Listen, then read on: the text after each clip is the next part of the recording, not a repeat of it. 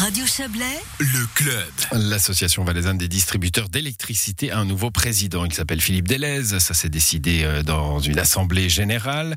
Et lors euh, d'une conférence de presse ce matin, le président sortant ainsi que le nouveau ont dévoilé les nombreux défis à venir pour cette association valaisanne des distributeurs d'électricité, l'AFDEL. Et nous accueillons Samuel Claret. Bonsoir. Oui, bonsoir. Vous êtes le président sortant de, de l'AFDEL. Euh, alors, euh, expliquez-nous un petit peu cette, cette association, une fêtière hein, euh, des, des distributeurs d'électricité. Euh, quel, est son, quel est son rôle? Quels sont ses membres? Oui, alors volontiers. Donc, euh, l'association valaisanne des distributeurs se, se concentre principalement sur la distribution d'électricité au niveau du Valais, donc que ce soit le Bas-Valais ou le Haut-Valais.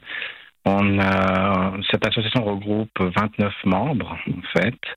Euh, Le nombre de, de membres a tendance à diminuer avec le temps hein, au gré des, des fusions et des, des regroupements. Fusion-acquisition Voilà. Et puis, euh, finalement, le- les membres sont, sont assez divers hein, au niveau de l'association, puisqu'il y a des, des sociétés qui sont sous forme de sociétés anonymes et d'autres membres qui sont sous forme euh, typiquement de services euh, communaux. Euh, Ouais, on imagine assez divers aussi sur leur taille. hein. On imagine qu'il y a quelques géants. On, peut citer Roman d'énergie, par exemple, qui doit faire partie, j'imagine, hein, comme acteur euh, local de votre association. Mais vous allez peut-être me détromper. Et puis des acteurs beaucoup plus modestes, euh, comme une, voilà une petite petite entreprise de distribution d'électricité locale. Oui, alors effectivement, c'est très divers. Alors, Roman d'énergie est plutôt sur le canton de Vaud, mais euh, par contre, il y a la société Baval Énergie, hein, qui est une antenne de, de Roman d'énergie, tout à fait.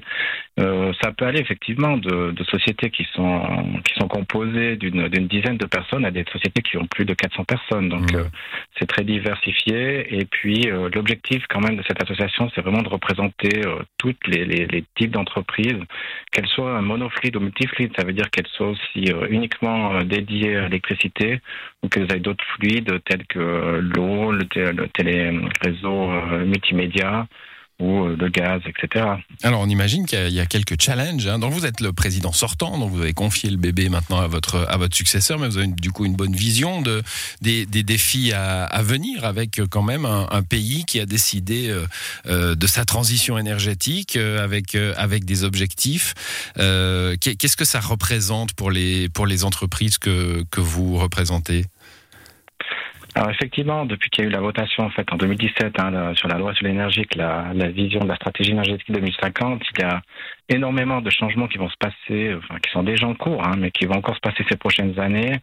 Donc euh, on observe déjà hein, euh, quelques changements. Donc euh, il y a une obligation typiquement d'installer des compteurs intelligents euh, auprès de l'ensemble des consommateurs. Là typiquement on arrive sur de la digitalisation avec du traitement des données style big data. On a également pu observer cette année une forte évolution en matière d'électromobilité, donc euh, la notion en fait, enfin la, vision, l'objectif d'atteindre le, zéro carbone en, en 2050, c'est clair qu'elle a qu'elle a déjà des, effets. Et puis euh, également quelque chose que l'on constate euh, depuis une dizaine d'années, je dirais, c'est l'évolution assez impressionnante du nombre de productions décentralisées sur les toits qui, qui pousse de plus en plus. Donc euh, en fait, c'est vraiment tout le paysage énergétique qui est en train de, de changer. Ça, ça progresse. Le, le- vous parlez du photovoltaïque, par exemple, hein, sur euh, sur les sur les toits, euh, soit des entreprises, soit des des, des, des bâtiments communaux, soit des particuliers. On, on, on voit parfois un, un gros chantier, une école, quelque chose d'important qui fait qu'on en parle. Et puis, bah, je sais pas, moi, j'ai pas l'impression que beaucoup de toits encore sont recouverts. Il y en a, mais pas pas autant que ça. Vous avez l'impression que ça progresse vite? Alors oui, ça progresse vite, mais vous avez raison, hein, il y a encore un très grand potentiel au niveau de, des toitures, mais euh, c'est clair que ça fait pas si longtemps hein, non plus qu'on s'est qu'on s'est mis dans le, la photovoltaïque. Euh, il a fallu des aides, il a fallu aussi que les prix euh, diminuent gentiment avec la technologie qui, a- qui arrive, qui arrive, je dirais, assez mûre. Mais on, voit clairement une, forte augmentation. C'est vraiment une, euh, c'est vraiment exponentiel. Donc euh, oui, il y a, une réelle augmentation du nombre de- de- de- d'installations. et puis on, va dans, on, on continue dans ce trend-là. hein. Mm, Il y a, il y a quelque chose euh, vu, vu de l'extérieur, encore une fois, hein, je vous pose des questions un, peu enfantines. On a l'impression que vous avez entre les mains l'or bleu, hein, le, le- le pétrole du 21e siècle, et en même temps que on, bah, vos modèles d'affaires sont un petit peu fragilisés par le fait que beaucoup peut-être de, de structures, de, de ménages vont, vont, vont devenir autonomes et ne plus avoir besoin de distributeurs d'électricité. Vous avez cette, cette schizophrénie dans vos réflexions? Alors on en tient compte, c'est clair que nous, l'Orbleu, on le détient pas forcément en tant que distributeur. Nous, notre mission, c'est vraiment de... Il y a les producteurs, de relier voilà les producteurs jusqu'au consommateur final. Ça c'est vraiment notre notre mission. Par contre, c'est vrai qu'il euh, y a beaucoup de production décentralisée, ça devient plus complexe à, gérer parce que les flux vont vraiment euh, sont, sont de plus en plus aléatoires et puis sont plus difficiles à maîtriser.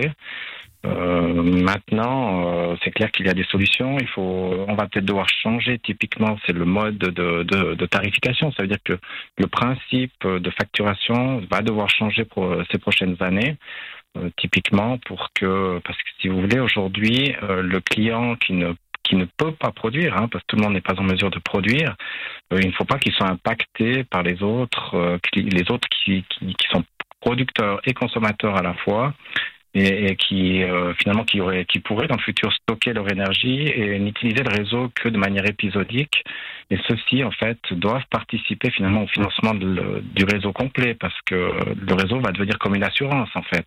Mmh. euh, quand il n'y aura plus de soleil euh, je pense que les gens seront tout contents d'avoir un réseau pour être alimenté et avoir de l'électricité chez eux. Une dernière question Samuel Clarel. Le, les, changements vous avez parlé du photovoltaïque dont les prix ont baissé mais dont les technologies ont, ont évolué très rapidement euh, les, changements là, comment on, se projette dans une entreprise de distribution d'électricité? On est à, on est à six mois, on est à deux ans, c'est comme les voitures électriques, tout tout change très très vite ou, ou est-ce qu'on peut se projeter tout de même?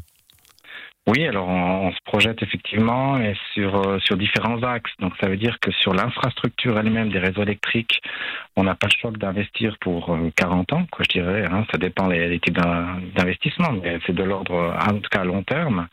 Et puis maintenant, avec euh, cette digitalisation, c'est clair qu'on arrive sur des délais beaucoup plus courts en termes d'investissement. Donc on doit vraiment jongler. C'est un peu nouveau hein, pour les pour les distributeurs où on arrive sur des solutions digitales et puis là retour il, doit être beaucoup plus proche. Donc mhm. on va arriver en fait à, mixer ces deux, ces deux aspects en fait, long terme et court terme. Un secteur qui, qui évolue comme beaucoup d'autres. Merci à vous d'être passé dans cette émission, Samuel Claret. Bonne soirée. Avec plaisir, bonne soirée.